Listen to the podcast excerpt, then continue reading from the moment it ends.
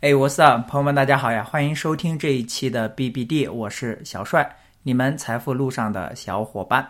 二零二零年以来，美国大多数的都会区都经历了一轮暴力的房价上涨，并且绝大多数都在去年夏天，也就是二零二二年四月份到七月份左右达到了顶峰。之后，随着美联储的暴力加息，也是姗姗来迟的加息。二零二二年下半年，全美大多数的都会区都开始了幅度不小的房价下跌，所以呢，去年九月、十月、十一月的时候，集体恐慌、过度恐慌也出现了不少的机会。我当时没有离开市场，也是在亲身感受水冷水热。我觉得错过了几个很不错的 deal，也欢迎收听之前的一期节目，叫做《二零二二拍大腿总结》，这里就不复述了。为什么说那时候是机会呢？因为，因为现在又不一样了。咱们下面讲的都是亚特兰大都会区的房地产市场哈，因为我也只懂亚特兰大，其他地方也都是一头雾水。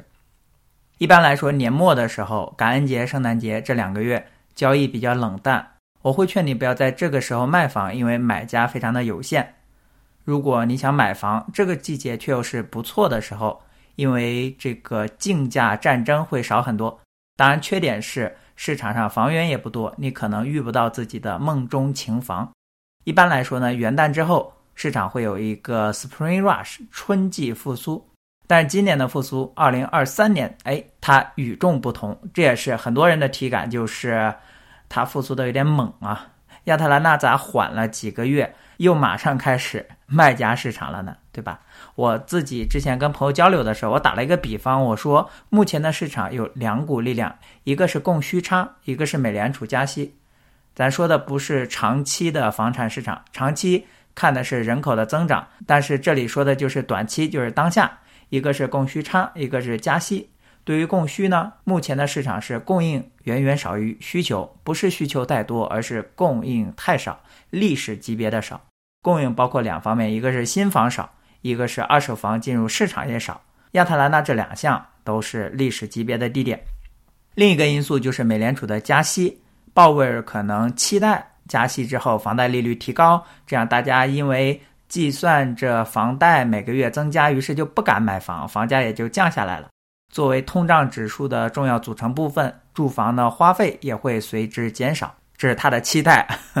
这两股力量呢，供需差就是想时时刻刻想喷薄而出的石油，美联储加息就是那井盖，它加的越狠，就想把井盖拧拧得越死啊！它稍微松一下，石油就滋出来；它再松一下，石油就能喷出来。这就是目前的情况。但是美联储不断的加压锁死。真的是能够解决房价的问题吗？就是我的观点，期待加息来遏制供需差是非常不现实的。鲍威尔心里说：“哎，每个月房贷增加，这大家就不敢买房，需求是不是就降下来了？房价是不是也就降下来了？”但是实际上呢，凶猛的加息让建筑商更加的谨慎，更加担心经济情况，更不敢开工，更不敢借贷，更不敢投入开发。啊，市场的供应上不去，所以房价还是下不来。其次，房贷利息很高的话，想卖二手房的人也被吓得不敢卖房了。你想啊，大多数人他卖了，他得继续买吧。自住换房就不必说了，哪怕是投资人，也会因为大概率会因为幺零三幺的延迟置换而重新买房。但是，放弃百分之三、百分之四、百分之二的贷款利率，办一个百分之七甚至更高利率的房贷。这傻子才干的是吧？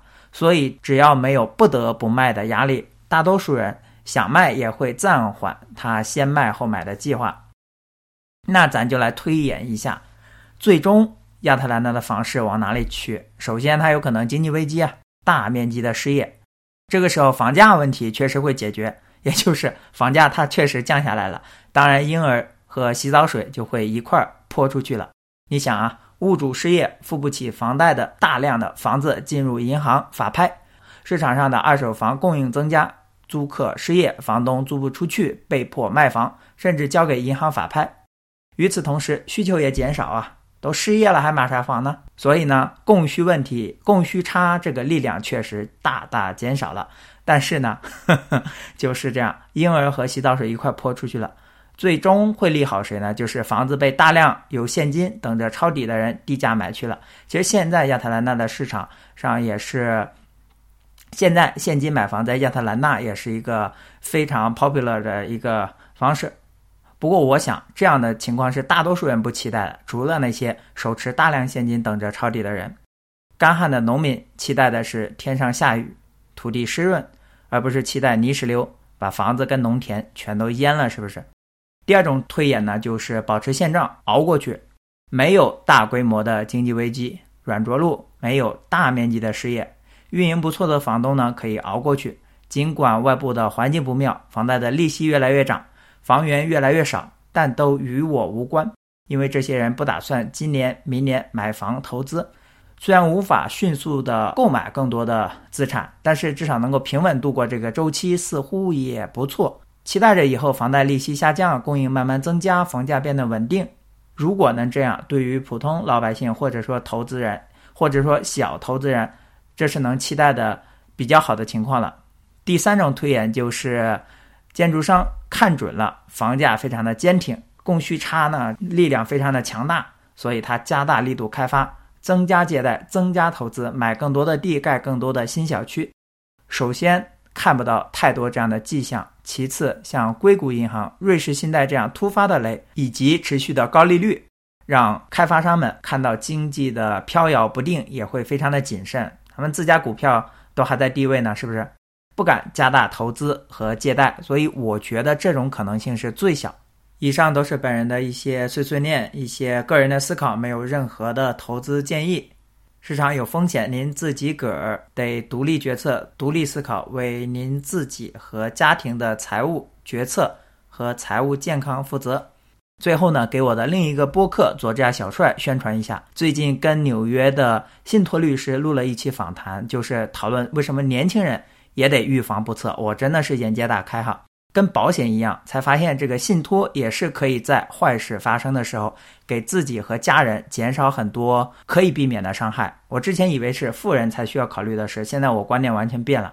对，然后一个小时的访谈，然后在佐治亚小帅那个播客里面，以后有机会的哈，也可以在这里有单唠一期。本期节目就到这里了，喜欢的朋友欢迎订阅这个播客，我们一起 buy good set，borrow cheap other people's money。And hold on to die。欢迎在苹果播客给小帅一个好评，帮小帅被更多人收听到。朋友们，我们下期再见。